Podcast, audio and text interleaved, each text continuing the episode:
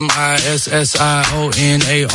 He's sharp like barbed wire. She stole my heart, then she got archived. I keep it short with a Lord Farquhar. Desde Santo Domingo, Santo Domingo, HIPL 91.7 FM. La Roca, más que una estación de radio.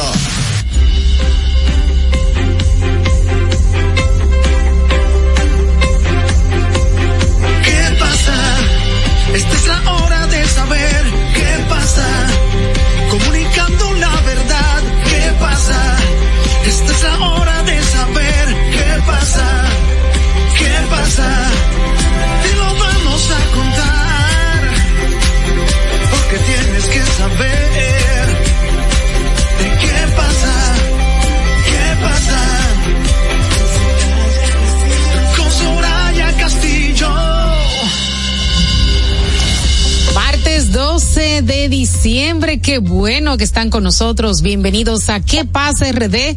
Con Soraya Castillo, yo soy Yasmín Cabrera, estaré junto a Manuel Canela en una hora de informaciones y por supuesto análisis y la participación suya de los temas de interés de nivel nacional e internacional a través de nuestras líneas sin cargos 829-947-9221-862-320-0075, 802-809-219-47 y 829-947-9620. Buenas tardes, Manuel.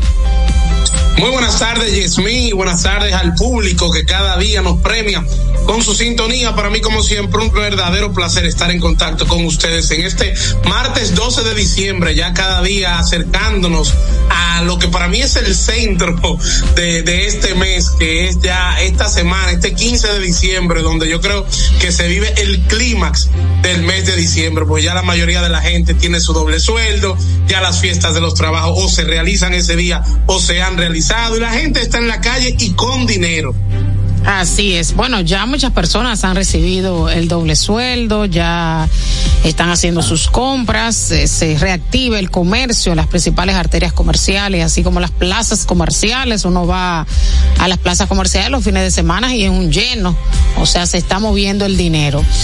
Eh, y también eh, los tapones están a la vuelta del día. Eh, realmente ya no hay horas picos, todas las horas Mira. hay tapones. Son picos. Yo le voy a recomendar a la gente que el que puede trabajar desde su casa, el que puede hacer un trabajo remoto, eso yo creo que es lo más aconsejable. Sobre todo hasta que termine esta semana. Ya la semana que viene la cosa creo que podría empezar un poco a, a mejorar un poco, pero esta semana todavía todo es bien intenso. Así es. Bueno, y a propósito del tema vial, eh, tenemos la información de que el Ministerio de Obras Públicas va a cerrar por mantenimiento 50 pasos a desnivel eh, que incluyen túneles, elevados y puentes y fueron cerrados a partir de la noche del lunes hasta este sábado por el Ministerio de Obras Públicas y Comunicaciones desde las 10 de la noche hasta las 5 de la mañana del día siguiente con trabajos como recogida de desechos sólidos, barrido, recogida de agregados, control de maleza, limpieza general del entorno, limpieza de drenaje, pintura y mantenimiento y los trabajos eléctricos. Eh, también la información de que ya la Duarte con París eh, se observa pues eh, cierto tránsito, ya ya se, bueno, se, se dio apertura a esta segunda parte por parte del gobierno y la alcaldía del Distrito Nacional, en donde pues ya hay una gran cantidad de boneros, eh, personas ya con sus casetas, todo muy bonito, incluso hay una, eh, una área que es para la alcaldía del Distrito Nacional con un departamento de oficina de aseo urbano, también la oficina de la Policía Municipal, del 911, de la Policía Nacional inclusive, me parece muy interesante eh, de que se haya remozado y que se haya embellecido esta zona que sirve también para el turismo. Sí, totalmente. Yo creo que sí, que eso es uno de los aportes eh, que se le puede destacar a esta administración de la alcaldía, que es un trabajo que, para ser justo, se viene haciendo realmente desde la alcaldía de David, de, del ex alcalde, actual ministro de Turismo, David Collado, pero que Carolina Mejía le ha dado una continuidad. Yo creo que eso, eso aporta y es parte del embellecimiento de la ciudad de Santo Domingo que todos merecemos. Con respecto a lo que anunciabas, a lo que informabas de los túneles y elevados, no es que uno quiere decir que después que roban es que ponemos candado, pero la verdad uno nunca había visto, o al menos yo, personalmente no había visto una intervención tan masiva en, los, en las estructuras de túneles y elevados como la que hay actualmente con prácticamente más de 50 eh, entre túneles y elevados. Así es, completamente de acuerdo contigo. Eh, en torno a la Duarte con París, el proyecto se llama La París y su entorno, y me parece interesante que comprende la construcción de los paseos París, de la Duarte, la lectura y el paseo de la música. En 2022, la Fundación Acción Emprende y Transforma del ministro Collado finalizó este tramo entre la Avenida Duarte y la José Martí y comprendió la instalación de casetas para vendedores de pacas, iluminación, sistema de alcantarilla señalización, nuevo mobiliario urbano. Lo que decía es que es una continuación y me parece que son de las cosas que hay que aplaudir de la actual alcaldía porque, eh, o sea, se termina el caos, el desorden y es una manera de embellecer eh, el Distrito Nacional. Eh, así, ahora toca una, una parte nuestra que es trabajar para conservar esto esto que ha hecho que se ha hecho desde el estado nosotros somos muy una, una parte muy importante para nosotros mantener esto en buenas condiciones, no solamente entender que es el Estado que tiene que venir en rescate de este tipo de, lugares y de eh, zonas. Mira, Yasmín, eh, hablando también del tema del turismo, el ministerio, bueno, que como decías, esto ayuda al turismo, a este turismo de la capital, pero el Ministerio de Turismo informó entre los meses de enero y noviembre, República Dominicana recibió 9.1 millones de turistas. En esta ocasión, en, el, en la rueda de prensa que hizo el ministerio hizo la aclaración que era un reclamo que le hacía específicamente Juan Ariel Jiménez, miembro del comité político del PLD y exministro de Economía, Planificación y Desarrollo, que decía, vamos a hablar claro y decirle a la gente que una parte de estos turistas también son turistas que vienen en cruceros. Y por eso se aclaró que de estos, de este 9.1 millón, 7.2 millones llegaron por aeropuertos y 1.9 millones vía cruceros que hay una diferencia porque realmente el que llega vía cruceros es, un excursionista que llega en, un barco y es algo momentáneo, dura medio día aquí en el país y luego se va, aunque sí deja siempre dividendo porque usualmente estas personas consumen en puerto. Con esta cifra de 9.1 millón, sumando los que los cruceristas y los que llegan vía aeropuertos, se espera que la República Dominicana en este 2023 pueda llegar a la tan eh, aclamada cifra de 10 millones de turistas. Así es. Eh, bueno, uno de los trabajos que ha venido haciendo el gobierno, que ha sido bien valorado por la ciudadanía, eh, el trabajo de la promoción del turismo a nivel internacional. Eh, a propósito de lo que decías del economista Juan Ariel Jiménez, eh, le escribió en la cuenta social X, así como en su momento critiqué que el Ministerio de Turismo mezclaba turistas con excursionistas. Hoy debo reconocer que ya están publicando los datos correctamente. Mis felicitaciones a Turismo RD por publicar correctamente de los datos, separando las peras y las manzanas. Mira, y a propósito. ¿Sabe qué es, Juan Ariel? y es de las es de las nuevas figuras políticas, de las nuevas caras de la política que están haciendo un trabajo loable, que están haciendo una oposición responsable, que dice las cosas como tiene que decirlas, pero que también reconoce cuando hay algo eh, positivo. Así que y no se va al plano personal, hace muy buenos análisis económicos. Yo cada vez que el gobierno da una cifra, me encanta ver los análisis que hace porque no se va al plano personal, o sea, te da un análisis eh, contundente, con argumento, con ideas, lo que debería primar en el debate político, no un dime direte vacío. Eh, a mí me parece que es una de las figuras emergentes del Partido de la Liberación Dominicana que tiene mejor futuro. O sea, una persona más, valiosa y que ojalá el PLD lo entienda, que es de las figuras más valiosas alrededor del cual se puede trabajar un liderazgo a futuro, porque es bastante potable. Pero me, parece que sí, realmente, que ellos le han dado su espacio. Fíjate que es la persona que, Que, que, va a las entrevistas, lo que es él y José Dantes, eh, tienen bastante participación en los medios de comunicación, se hacen bastante eco. Mira, Juan Ariel, con eso mismo del proyecto de la alcaldía, decía, hay que ser justos y saber reconocer los logros y las buenas políticas públicas de los demás. A juzgar por las fotos y videos, y videos, se ha hecho un gran trabajo en la calle París. Mis felicitaciones, alcaldesa. Eso se llama ser una oposición responsable. Y una oposición constructiva. Me, me parece bien porque al final es un proyecto nación. O sea, todos deberemos querer eh, el progreso en República Dominicana. Mira, y a propósito de la alcaldía, encendió el árbol navideño en el Parque Eugenio María de Hostos, en un ambiente festivo, con luces navideñas, villancicos y actividades para toda la familia. La alcaldía inició oficialmente la temporada navideña en el parque. Eh, presentó y, y bueno, eh, iba a decir otra información, se me cruzaron los cables aquí con el guion, de que el Ministerio de Salud Pública también en el día de ayer presentó los resultados del impacto que ha traído a la población dominicana. La iniciativa Ruta de su Salud cambia tu estilo de vida al completar 30 intervenciones realizadas en todo el territorio nacional eh, en un estudio denominado sobrepeso, obesidad, diabetes e hipertensión que determinaron que el 12% de la población padece de diabetes, el 70% tenía libras de más y motivaron esta iniciativa que ha impactado 1.4 millones de ciudadanos de manera gratuita. Me parece muy interesante porque el tema de la alimentación en República Dominicana es grave, la forma que la gente se alimenta y no tiene que ver tan solo con la asequibilidad de los alimentos, con el costo, aunque sí, los alimentos eh, mejores, eh, con mayores nutrientes, con mayores aportes, son más caros. Sin embargo, también hay una cultura de ingresar, de comer eh, mucho azúcar, de comer grasa, y como que no se tiene en cuenta esos aspectos de que puede detonar en diabetes, hipertensión, sobrepeso y obesidad y que aquí hay una, una gran alta tasa de eso, de, diabetes, de obesidad,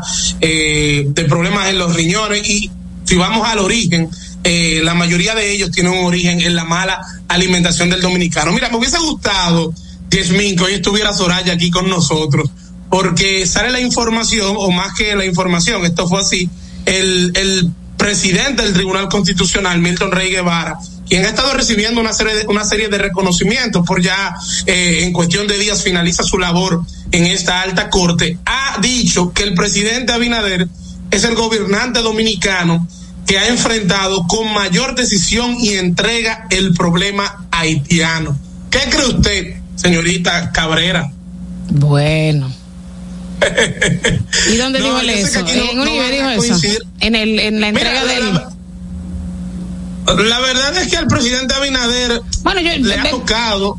Realmente yo entiendo como que ningún gobierno tampoco ha hecho nada loable en términos es, de migratorio. O sea, yo no, yo no, yo veo algunas fallas en la política migratoria de Abinader, pero realmente comparativamente ¿con quién lo vamos a comparar? Tampoco Leonel. Sí, eso voy. La, yo pienso que la vara no estaba tan alta, pero sí pienso que el presidente la ha elevado un poco, porque eh, considero que el presidente ha sido constante y bastante eh, vehemente sobre todo. Y ha sido coherente, en coherente en su claro. discurso internacional, coherente en el tema de, de las deportaciones y coherente en el tema del cierre de la frontera. O sea, él fue coherente, al margen de que no, usted y... esté de acuerdo o no esté de acuerdo, la medida tuvo un costo muy elevado versus costo-beneficio, él ha sido coherente y eso es importante. Y de que no, no, no hay solución haitiana, al, no hay solución dominicana al problema haitiano. Lo ha dicho a donde sea que lo han llevado y República Dominicana incluso en conferencias internacionales se ha negado a firmar documentaciones que nos involucran y nos ponen a cargar con un peso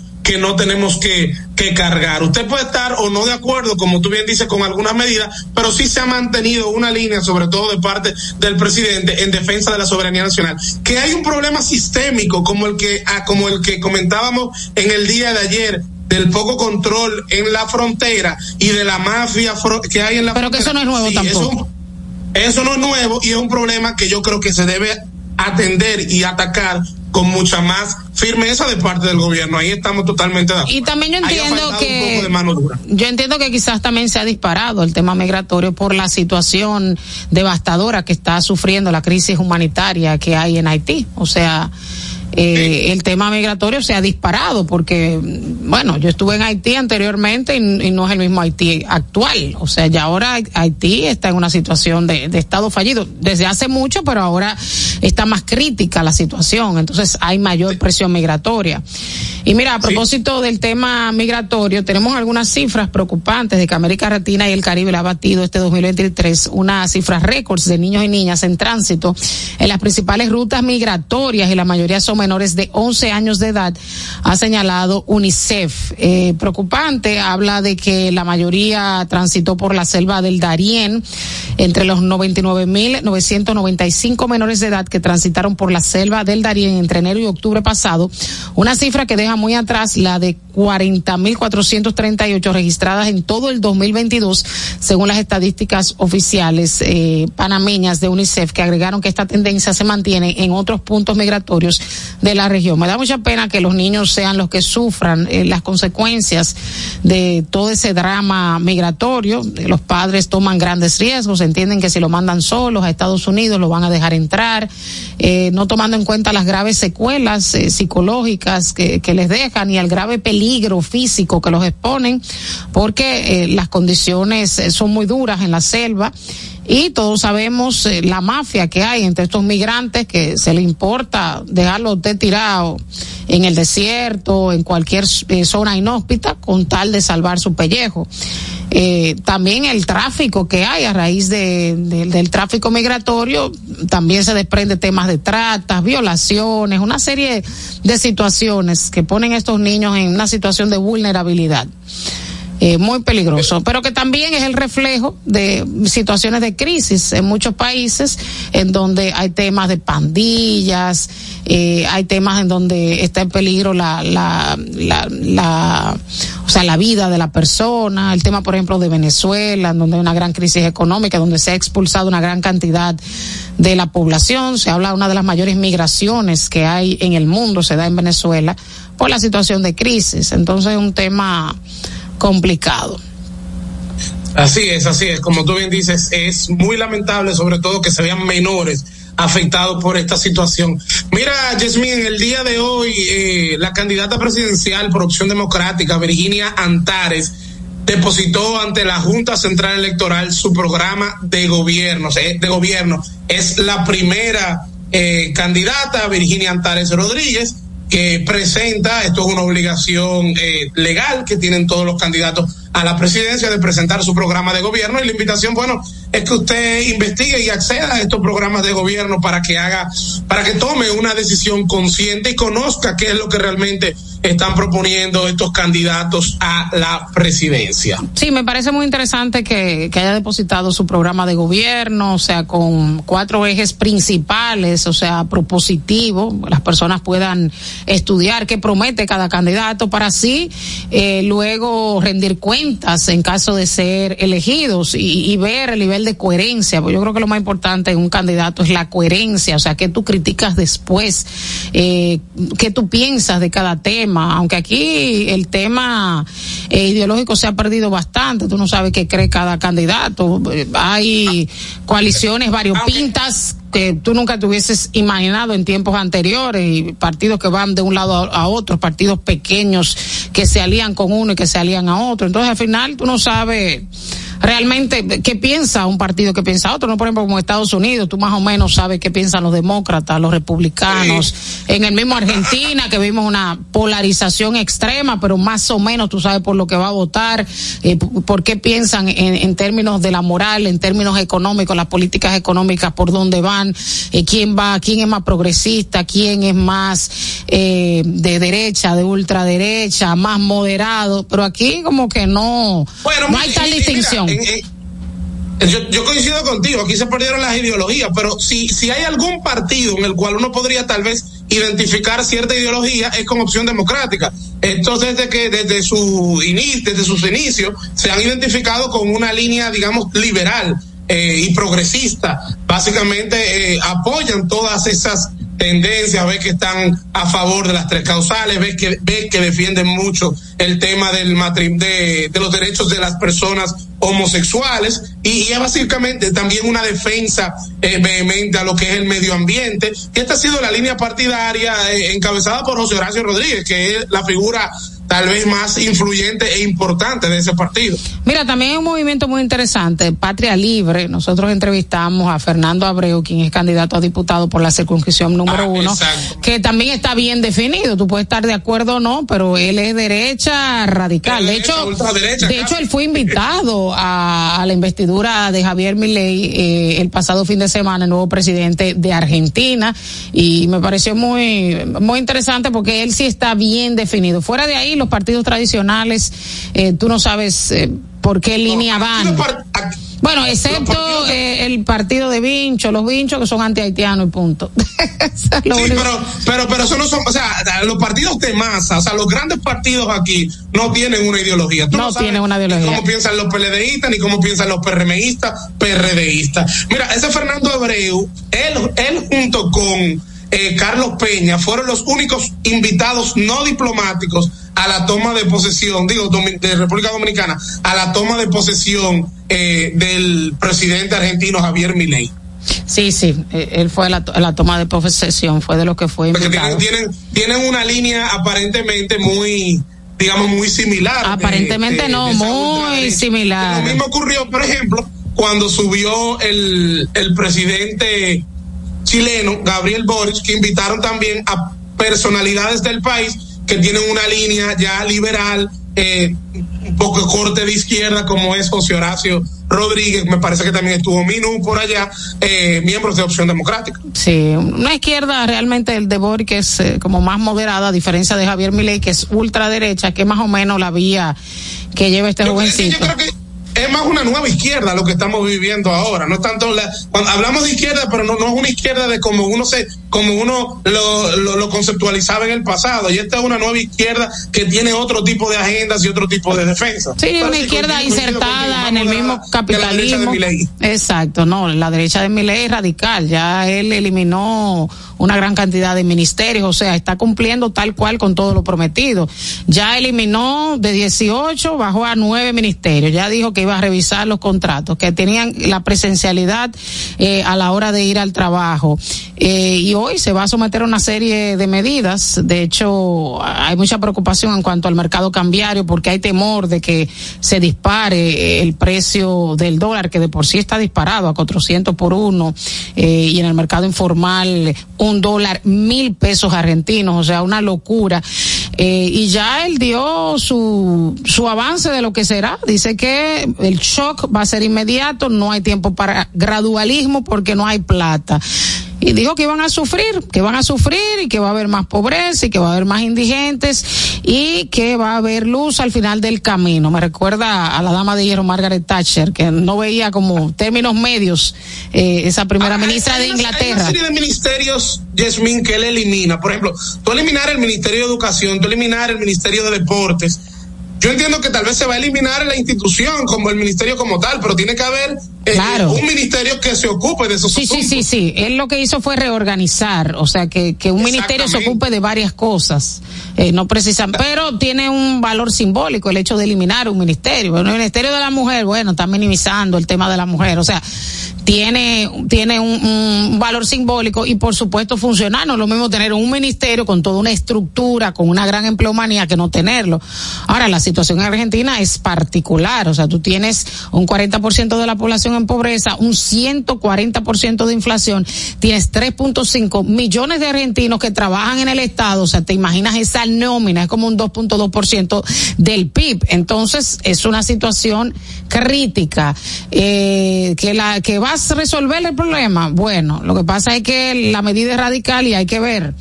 Eh, hay que ver, de- deberíamos invitar a un economista a, a que nos analice un poco la situación porque la propuesta es radical, o sea, él quiere eliminar todo, los subsidios y, y, y la verdad es que será una transición muy dolorosa, porque Bueno. eh, muy dolorosa. No, eh, como, Porque tú recortar todo, claro, que- es lo que he escuchado a mucha gente. Ajá.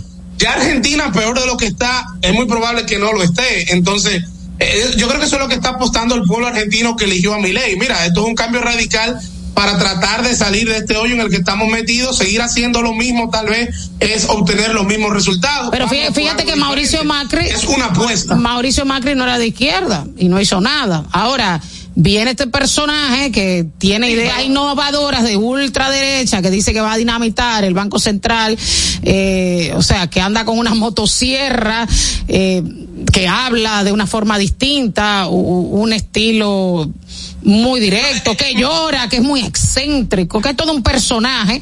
Entonces la gente le compra eh, la agenda, porque la gente está desesperada de lo que tú dices. O sea, peor de lo que está no puede estar. Representa el anti, representa el antipolítico, o sea, representa el político tradicional, porque aunque Macri no fuera de izquierda, es, el mismo político tradicional que todo el mundo eh, siempre ha visto a lo largo de los años. Milei es una figura totalmente diferente que en dos años viene y surge y, crece representando eh, el antisistema, digamos. No, y el tema de, la ultraderecha, nunca hemos visto una propuesta tan radical de, ultraderecha, porque ni siquiera con Jair Bolsonaro, que es de derecha, vimos propuestas así, de eliminar los subsidios, de quitar, de dolarizar la economía, o sea, son propuestas radicales y eso cala en una población que ya está hastiada, que no ve salida, que, que, porque Argentina de ser un país con crecimiento económico, una población muy educada, de ser un país con materia prima, de ser un país exportador, bueno, ha caído su PIB y tiene un gran déficit, eh, tiene deudas, o sea, un país que tenga una crisis eh, grandísima en Sudamérica y es penoso. Yo, yo fui a Argentina en el 2005 y recuerdo que la tasa de cambio era tres pesos argentinos por un dólar. Hoy estamos hablando, 2023, que hay que buscar en el mercado, digamos, regular, 400 pesos, pero en el mercado negro es más de mil pesos argentinos por dólar. Yo viví en Argentina dos años, yo estudié allá, yo hice una maestría, yo viví dos ah. años y, y, en ese entonces. la tasa de cambio, más o menos? No, recuerdo bien, no recuerdo. Fue como 2010 por ahí que estudié. Y, y, y, la situación no estaba muy buena, pero ahora está peor. O sea, mis amistades me dicen que, no se puede vivir allá. O sea, la, y la inflación tiene un efecto hasta psicológico de estrés, porque tú no sabes cómo vienen los precios. Eh, es difícil, o sea, y, tiene una escala, o sea, y la gente tiende a ahorrar en dólares allá, porque hay mucho temor a la devaluación. Entonces, tú tienes dólares y tú acaparas. Entonces, eso produce también. La especulación aumenta. Y la especulación aumenta. O sea, el tema de, de el ahorro en dólares es histórico, es cultural, el tema del ahorro en dólares. Y bueno, bueno, un tema que ha sido noticia en el día de hoy son las sanciones a Jean Alain Rodríguez y a su familia, a sus hijos menores de edad y a su esposa. Y los cuestionantes de que si se lo merecía la esposa y los hijos o no, la indignación que ha causado, que le están quitando un derecho. Y realmente la visa es un privilegio, la visa no es un derecho y cada país eh, le otorga la visa a quien entienda. Ahora, Jean Alain Rodríguez no es la única persona que, lo que pasa es que nos han dado todos los nombres que le quitaron la visa y a lo largo de la historia también. Y lo que Estados Unidos eh, argumenta, o sea, la base de estas disposiciones que arrastran la familia y los menores de edad, es que su familia también se ha beneficiado de los dos presuntos actos de corrupción. Ahora, es como una eh, sanción anticipada, no sé qué tú piensas, como que manda un mensaje de que, bueno, para mí él es culpable. Precisamente de, este tema era mi comentario en el día de hoy, pero te digo algo, eh, al final el mismo Alain lo dijo, y tú lo dijiste, el aviso es un privilegio. Puede ser una sanción anticipada, pero eh, realmente es la tendencia, es la forma en cómo actúa Estados Unidos. Estados Unidos no está a cargo de un proceso. Estados Unidos simplemente ve cuáles son las pruebas que tiene y toma una decisión con respecto a, a una, a una persona. Pero esto para nada debe influir sobre el proceso que lleva Jean Alain aquí en República Dominicana. Jean Alain sigue siendo una persona inocente. Claro, Manuel, vamos a una pausa y cuando retornemos vamos a retornar con tu comentario sobre este tema. ¿Qué pasa? Esta es la hora de saber qué pasa. Comunicando la verdad, ¿qué pasa? Esta es la hora de saber qué pasa. ¿Qué pasa? Felipe y Gaby dan fe del crecimiento de la construcción gracias a Banreservas. Lo mismo dicen Manolo, Conchita y toda la brigada por el apoyo que recibe la pelota. Muchos también son testigos del apoyo al arte y la cultura, y ni hablar de los que se benefician del programa de pignoración de arroz, como don Héctor y su gente. Que les cuente Jessica, que realizó su sueño ecoturístico con la ayuda de Expo Fomenta Pymes Ban Reservas. Los sectores construcción, pymes, deporte, arte, cultura, turismo y agricultura saben que detrás de uno que avanza hay muchos más echando hacia adelante. Ban Reservas, el banco de todos los dominicanos. Dime a ver. Oh, tranquilo, aquí en lo mío, organizando la bodega. Mira todo lo que me llegó. Epa, pero bien ahí. ¿Y tú qué? Cuéntame de ti. Aquí contenta. Acabo de ir con mi cédula a empadronarme. ¿Empadro qué? ¿Y qué es eso? Mira, hombre, eso es que te inscriben para votar por tus candidatos de RD, pero desde el exterior, como si tú fueras a votar allá, pero viviendo aquí. Porque, ajá, uno vive aquí, pero el corazón lo tiene allá. ¡Sabroso! Pues llévame contigo que yo no me voy a quedar fuera. Vamos. Julia, busca tu cédula que vamos allí a empadronarnos. Empadrónate por la patria que llevas dentro. Junta Central Electoral. Garantía de identidad y democracia. Se acabó la olla, porque esta Navidad Viva te pone buchupa al 24. Actívate en plan prepago y llévate un Alcatel 3 2020 por solo 5,995. Un Infinix Hot 30i por 6,495. Y muchos más a precios reducidos con 24 gigas mensuales por todo un año. En planes infinito, actívate con 24 gigas por solo 485 mensuales. Y llévate un Samsung A14, un Tecno 10 Pro y muchos más por solo 24 pesitos. Además, al activarte, recargar o pagar tus facturas, participas para ganar 24 mil pesos para 24 ganadores mensuales. ¡Viva! ¡Estamos de tu lado! Tienda es sinónimo de Joarla. Proyecto es sinónimo de Guara. Negocio es sinónimo de Claudia. Comercio es sinónimo de Rosa. Mercado es sinónimo de Katy. Emprende se escribe con tu nombre. Mujer que crea su futuro. Descubre un espacio lleno de beneficios para acompañarte desde la idea inicial hasta la apertura y desarrollo de tu negocio a través de capacitaciones y mentorías. Tú también puedes ser parte de Emprende Mujer. Popular. A tu lado siempre. Ahora en La Colonial puedes sacar tu seguro de automóvil en cinco minutos. Descarga la APP de La Colonial, entra a Seguro Auto, ármalo tú, ajustalo a tu medida, paga y recibe tu seguro digital inmediatamente. Así de fácil, desde donde estés y a la hora que quieras. Con Seguro Auto, ármalo tú de La Colonial, tu seguro de automóvil en cinco minutos. Primer producto, Insurtech de la República Dominicana recibes se siente más. Por cada remesa enviada o recibida, generas boletos para participar en el sorteo con grandes premios. Busca más información en bimenca.com.do. Esta promoción es válida del 11 de diciembre al 31 de enero del 2024. Con Bimenca y Western Union, ese cariñito que recibes en Navidad se siente más. ¿Qué pasa? Esta es la hora de saber qué pasa. Comunicando la verdad, ¿qué pasa? Esta es la hora de saber qué pasa. ¿Qué pasa?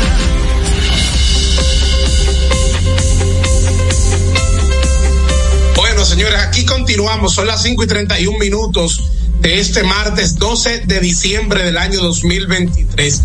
Conectando con el tema que abordábamos en la parte final del segmento anterior, con relación a la sanción que ha sido anunciada desde el día de ayer o que fue anunciada en el día de ayer de parte del Departamento de Estado de los Estados Unidos en perjuicio del ex procurador general de la República, Jean Alain Rodríguez, yo quiero hacer una serie de puntualizaciones porque han surgido una serie de comentarios los cuales yo creo que no todos eh, son correctos ni están apegados a, a la verdad. Mire, lo primero que yo quiero aclarar es que el tema de la visa, el tema del visado, es un derecho discrecional de cada estado.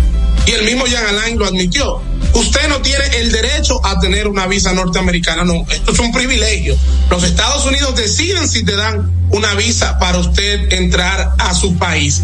Entonces, precisamente, cuando Estados Unidos tiene una sospecha de que usted está involucrado en cualquier tipo de caso eh, que tenga que ver con una ilegalidad, puede ser narcotráfico, puede ser corrupción, puede ser que usted haya sido acusado y haya sido condenado o hay un proceso por violación en contra de usted, fácilmente no le dan la visa. Entonces, en este caso en específico, Estados Unidos tiene una ley que es la ley de asignaciones de operaciones extranjeras y programas relacionados del Departamento de Estado. Y esa ley tiene la sección 7031, letra C, que permite, más que sancionar, restringir y castigar a personas que ellos tengan evidencia suficiente o evidencia considerable que la vinculan con actos de corrupción. Y esto es lo que ha pasado con el ex procurador general de la República, Jean Alain Rodríguez, que los Estados Unidos, por la información, por el material, por las pruebas que tienen, consideran que esta persona ha estado involucrada en actos de corrupción. Y por tanto, le quitan, le retiran su visa, le, le retiran su derecho a poder ingresar a suelo norteamericano. Y no solamente se lo retira a él, sino a sus vinculados, a sus allegados más directos, porque entienden que esos allegados más directos, el dinero que, utilizan para ingresar a los Estados Unidos y para acceder a una serie de privilegios, tiene un origen ilícito. Y ese origen ilícito es la corrupción. Pero la pregunta es, esta sanción que establece el Departamento de Estado de los Estados Unidos es una condena para Jean Alain. No, no es una condena en, en, en, ante la justicia dominicana. Es vinculante. No, no es vinculante. Jean Alain va a continuar con su proceso judicial aquí en República Dominicana, que se está ahora mismo en la audiencia preliminar. Luego se podrá ir a juicio de fondo si así lo decide el tribunal y se va a determinar si Jean Alain es inocente o si Jean Alain es culpable. Pero asimismo, si a Jean Alain lo declaran inocente, eso no quiere decir que Estados Unidos debe revocar esa sanción. O sea que son dos procesos totalmente separados. Uno es el derecho soberano de un país de poder determinar quiénes entran o no entran a mi territorio y otro es el derecho soberano de un país de tener una justicia y un debido proceso constitucional y de ley que se debe cumplir. Entonces yo creo que debemos separar, así como una cosa de la otra, así como decían días pasados, cuando la Comisión de Derechos Humanos, ese órgano consultivo de las Naciones Unidas, daba la opinión de que se le habían vulnerado derechos a Jean Alain en el curso de su proceso judicial, eso era una opinión que tampoco era vinculante para la justicia dominicana. Y eso no significaba que la justicia dominicana tenía que poner en libertad pura y simple de manera inmediata a Jean Alain Rodríguez. Entonces, así como no es vinculante cuando te favorece una decisión de un órgano extranjero, así tampoco, como lo es ese órgano consultivo de las Naciones Unidas, así tampoco lo es esta decisión del Departamento de Estado que perjudica a Jean Alain Rodríguez. Claro está, el Ministerio Público rápidamente ha dicho, ahí ustedes ven que el expediente que nosotros tenemos es un expediente sólido porque hasta el propio Departamento de Estado de Estados Unidos consideró que Jean Alain había o estaba involucrado en actos de corrupción. Pero esa es la opinión del Ministerio Público. Eso para nada vincula a los jueces del Poder Judicial, que son quienes tendrán la última palabra con relación a la inocencia o culpabilidad del ex procurador general de la República, Jean Alain Rodríguez. ¿Qué pasa? Esta es la hora de saber qué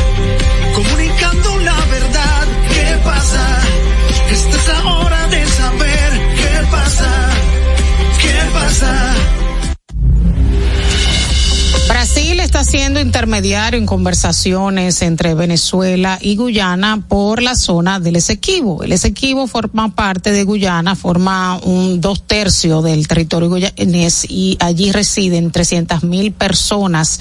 Eh, en Guyana en total hay 800 mil personas. Esto es un país muy pequeño que ha registrado un gran crecimiento económico debido al descubrimiento de yacimientos petrolíferos. De hecho, ExxonMobil descubrió una gran cantidad de yacimientos y se prevé que en 2020, de que en este año el PIB crezca en un 25%. En el 2022 creció casi un 60%. Además hay una gran cantidad de riquezas, además de las reservas de petróleo que forman, que componen un 0,6% del total mundial.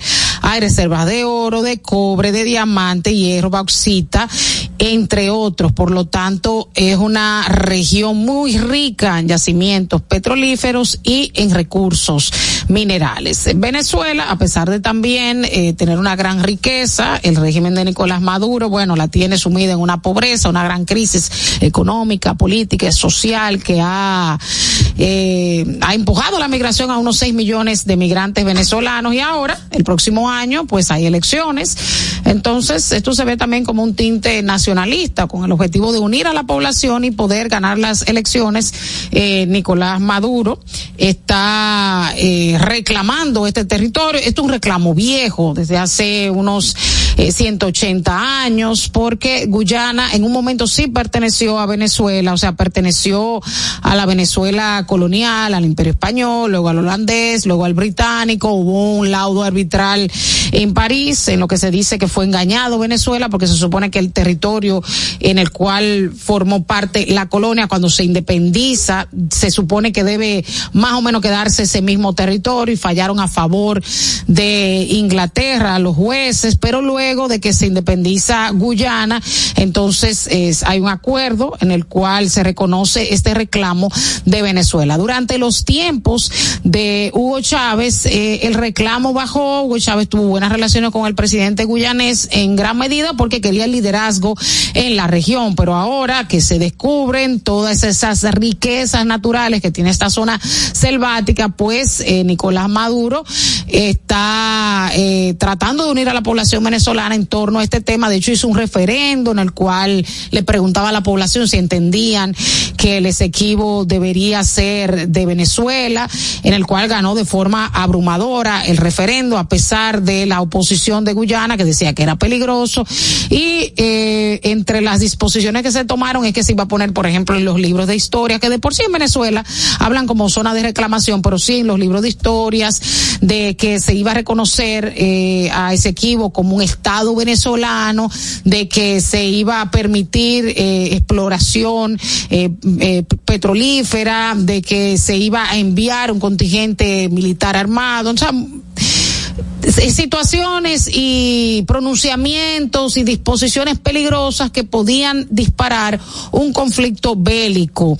Eh, Guyana ha llevado el tema a la Corte Internacional de Justicia, la cual Venezuela no quiere reconocer, pero eh, honestamente debe dirimirse de esta forma porque está llegando a, un tono muy peligroso. Se están elevando las tensiones y por lo tanto el presidente de Brasil ha tomado como la batuta y ha querido mediar porque también Brasil eh, comparte frontera con ambos países. De por sí envió unos militares a la frontera ante el temor de que la situación escale. Fernando. ¿Qué pasa? Esta es la hora de saber qué pasa.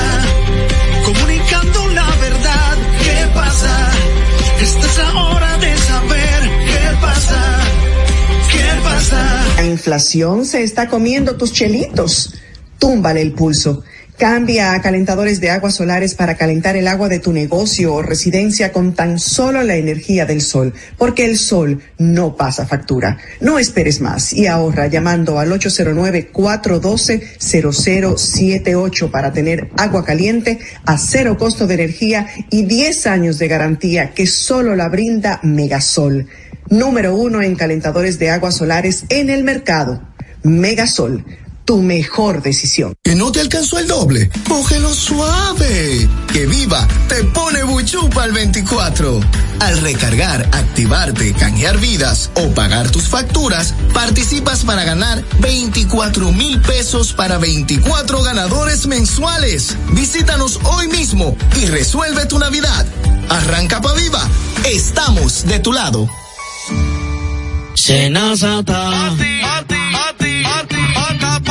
Es que cualquier pregunta que tú quieras saber, llama que aquí estamos para resolver. Marca la disco 737 y te ayudaremos en un 2x3. Tenemos una oficina virtual, cualquier proceso tú podrás realizar. Consulta, traspaso, requisitos y cita. Tenemos a Sofía, tu asistente virtual. Te va a ayudar en la página web, también en Facebook y WhatsApp. Llama que con los canales alternos de servicios de NASA podrás acceder desde cualquier lugar, más rápido, fácil y directo. Senasa, nuestro compromiso es tu salud. ¿Qué pasa? Esta es la hora de saber qué pasa. Comunicando la verdad, ¿qué pasa? Esta es la hora de saber qué pasa. ¿Qué pasa? Gracias, gracias por continuar en sintonía con qué pasa RD con Soraya Castillo. En una noticia no tan agradable, eh, escribió en la tarde de hoy a las cinco y cuatro de la tarde en su cuenta de ex el diputado José Horacio Rodríguez lo siguiente. Lamento que por segundo año consecutivo el plan de la Cámara de Diputados, el pleno, perdón, de la Cámara de Diputados rechazara nuestra propuesta de modificación al presupuesto general del Estado para que se aplique el ajuste por inflación al impuesto sobre la renta de las personas físicas congelado desde enero del 2017. Es un abuso, dice José Horacio. O sea, que todo el que gana a partir de 34 mil y piquito de pesos va a seguir pagando impuestos sobre la renta, a pesar de que los 34 mil pesos del 2017, no son lo de ahora, que ha habido, no son los 34 mil pesos del 2023 y por eso la ley obliga que esto se indexe, que esto se ajuste por la inflación, pero año tras año el presupuesto, la ley de presupuesto deroga esa parte que, que del, del, código tributario que ordena la indexación para que se mantenga en 34 mil pesos el, el monto a partir del cual se cobra impuestos sobre la renta y con ello el gobierno tener más recaudaciones. Así es, y es que esta tarde la Cámara de Diputados aprobó de urgencia y en dos lecturas consecutivas el proyecto de ley de presupuesto general del Estado para el 2024 que asciende al billón de pesos y que incluye la adenda para proyectar los ingresos que dejará la renegociación del contrato con Aerodón al país. Eh, supuestamente va a dejar ganancias que suman más de 775 millones de dólares y ya están proyectados en el presupuesto para recibirse en el 2024. Claro, están, contando con esos chelitos. Sí, están contando con esos chelitos. claro, que bueno, que, que, ha, que ha sido el vocero del Partido de la Liberación Dominicana, criticó que este proyecto no contemple la solución a los problemas con el alto costo de los alimentos, la falta de inversión a productores dominicanos y, y así. El del PRM defendió las acusaciones diciendo que aunque la organización oficialista explique con detalle las críticas, la oposición no va a entender los argumentos porque tiene actos politiqueros. Bueno, la política, compay. Pero no sé si viste el video de, de Pacheco mandando a callar a Tobías Crespo en la Cámara de Diputados. No lo, vi. En la Cámara de Diputados. Eh, sí, realmente de una forma que da, que da mucho que desear. Le dijo, cállese la boca que usted no tiene la palabra diciéndole que era un oh. intolerante y que él había sido, y él es presidente de la Cámara de Diputados, que cuando él lo elijan en una mayoría, entonces que él puede hablar así. Sí, que él oh. interrumpe oh. a todos. Vamos, vamos, a mandarle este videito a, a Fernando a ver si nos da tiempo ponerlo más adelante en el programa.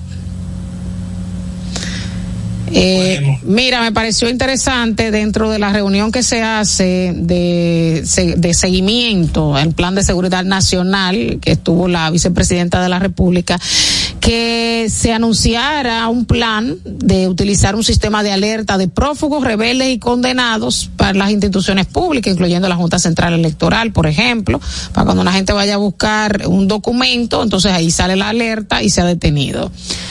Eh, Mira. Uh -huh.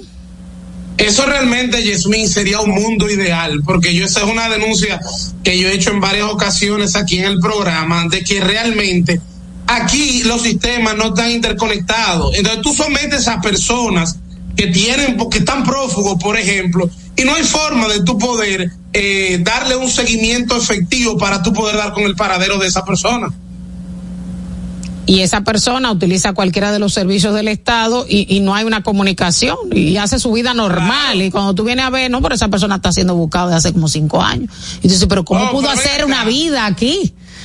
Deberíamos llegar al punto que inmediatamente usted está declarado en rebeldía por parte del Poder Judicial o que se emita una orden de arresto en su contra. Esto se notifica a un sistema de alerta Así es, mira, la, está la, conectado con todas las instituciones del Estado. Si usted va a buscar un acta de nacimiento en la Junta, bueno, ahí aparece la alerta. Si usted va a legalizar un, doc un documento, a buscar un papel de buena conducta, ahí se, se activa la alerta. Si va a renovar su pasaporte, por ejemplo, también, si va a pagar impuestos, claro. o sea, todas estas instituciones, si va a pagar una multa, van a estar interconectadas. Y, y me parece muy bien, porque generalmente eh, te digo que, que hay gente que tiene, que son prófugos y tiene 10 años y, y, hacen vida normal en el país. Y dice, pero ¿cómo pueden hacer vida normal?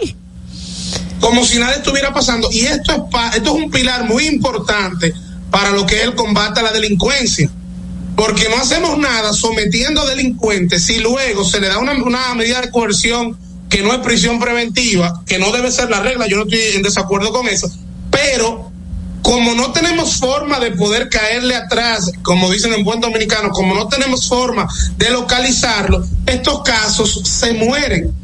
Y tú tienes personas con muchísimos casos abiertos que lamentablemente no, no le importa al sistema de justicia que esos casos estén abiertos, que se sobresean porque la persona está en rebeldía y no hay forma de dar el- con el paradero de, de esos delincuentes. Así es, Manuel, vamos a ver el video de Alfredo Pacheco eh, hablando en un tono bastante.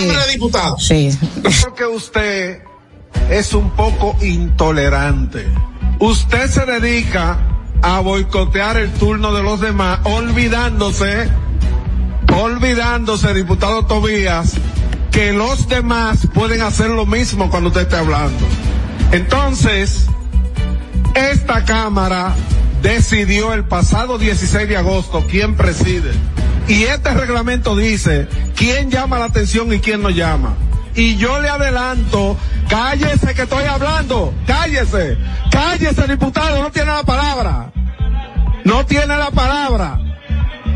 No tiene la palabra, diputado Tobía. No la tiene. Cállese la boca que usted no tiene la palabra. Entonces, cuando usted quiera presidir, conforme la mayoría y venga y presida. Mientras tanto, cállese diputado que no tiene la palabra, le acabo de decir. Entonces, este reglamento establece quién llama la atención y quién no. En ese sentido, quiero decirle que, siempre... Bueno, se le fue la mano a Pacheco, ¿eh?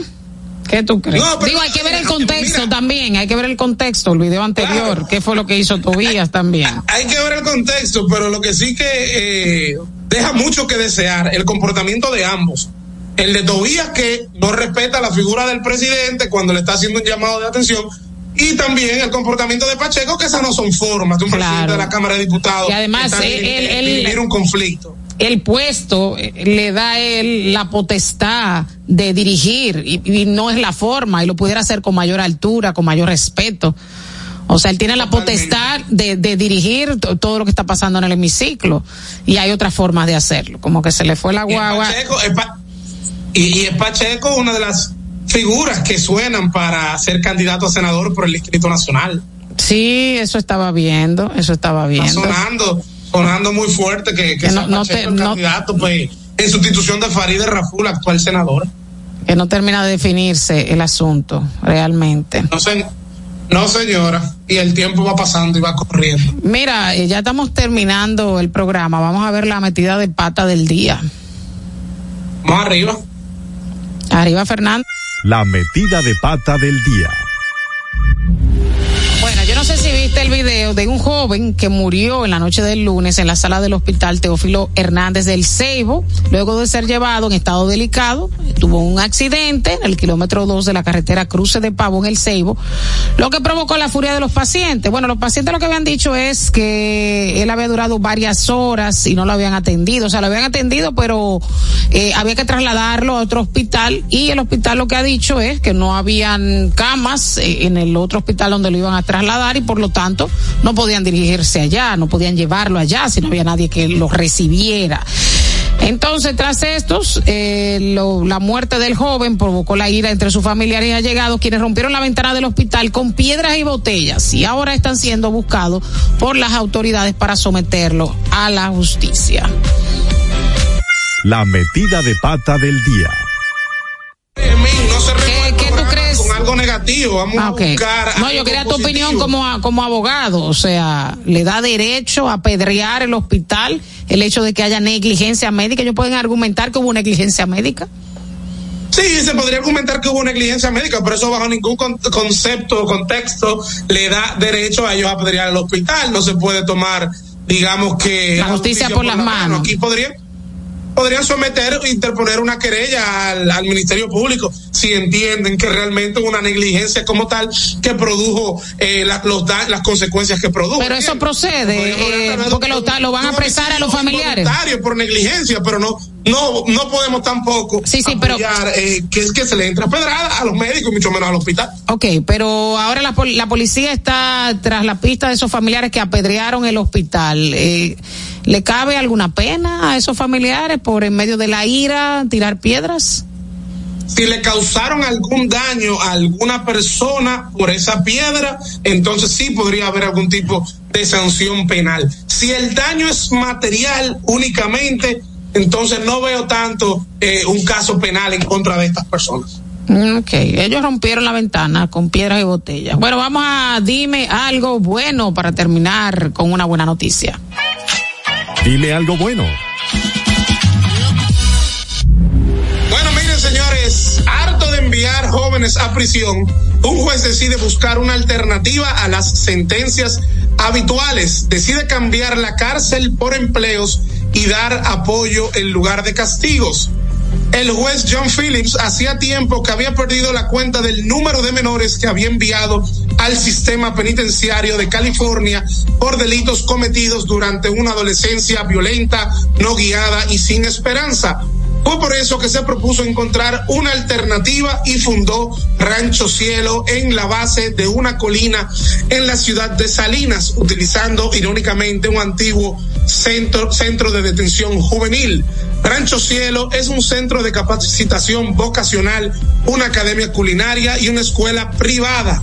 Solo trabajan con jóvenes en riesgo o que viven por debajo del umbral de pobreza.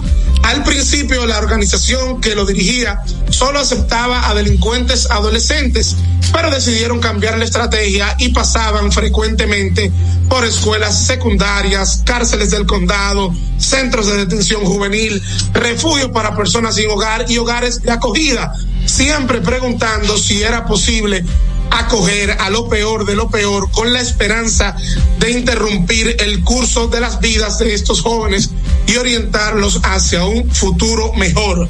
Cada año 220 estudiantes asisten a Rancho Cielo y aunque algunos no lo logran, el 84.8% de los delincuentes primerizos que se inscriben en Rancho Cielo nunca reinciden en comparación con la tasa de reincidencia del 40% en el condado. Wow.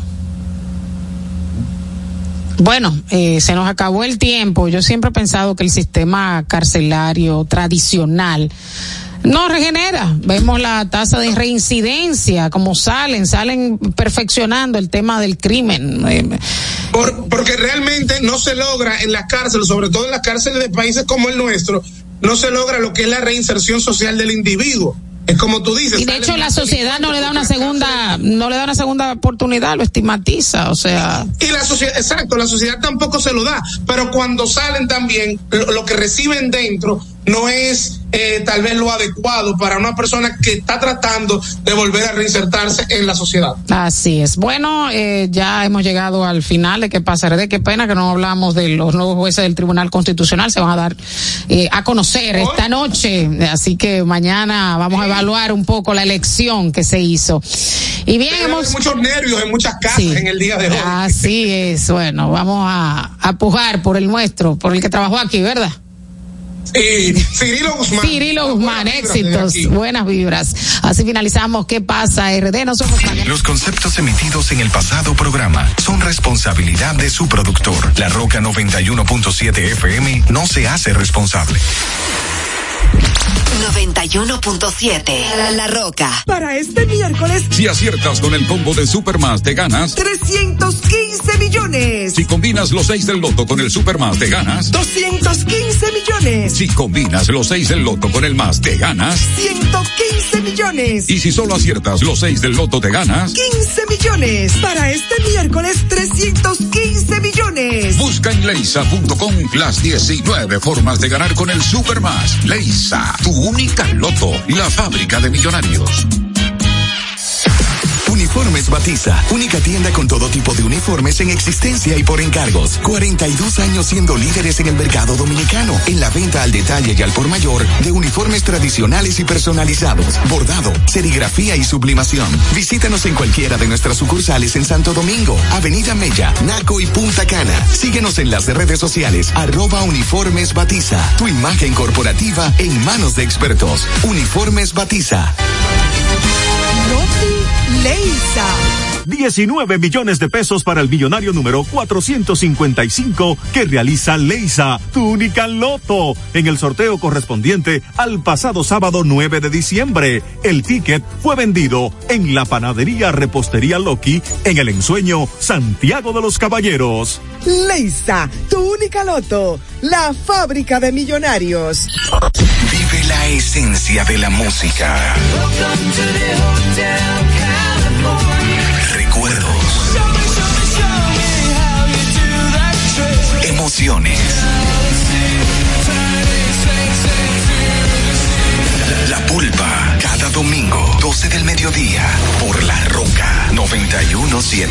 Presentado por Coopro Servicios, apoyando tus sueños.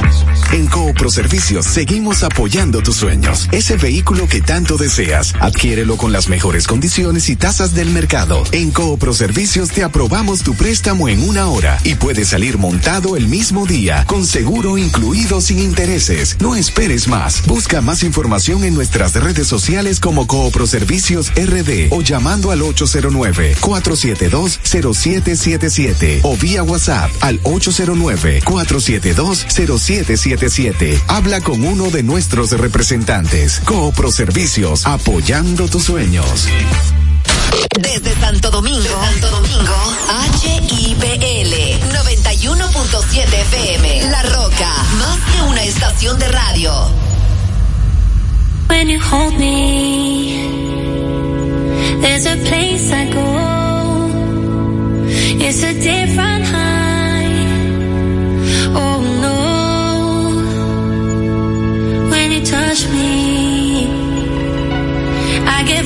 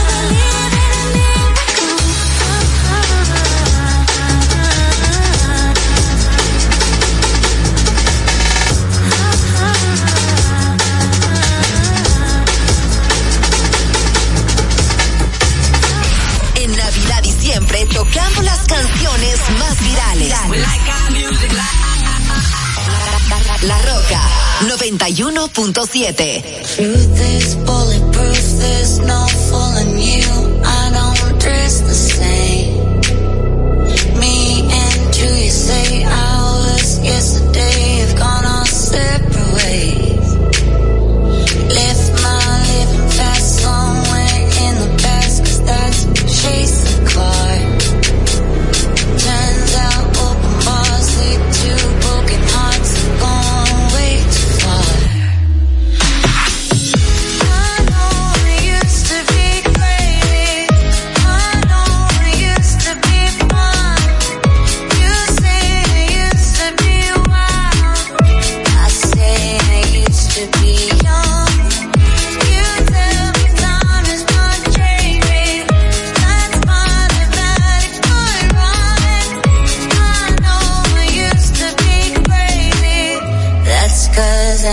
to be young.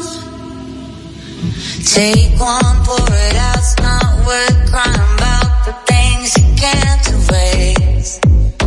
Like tattoos and regrets.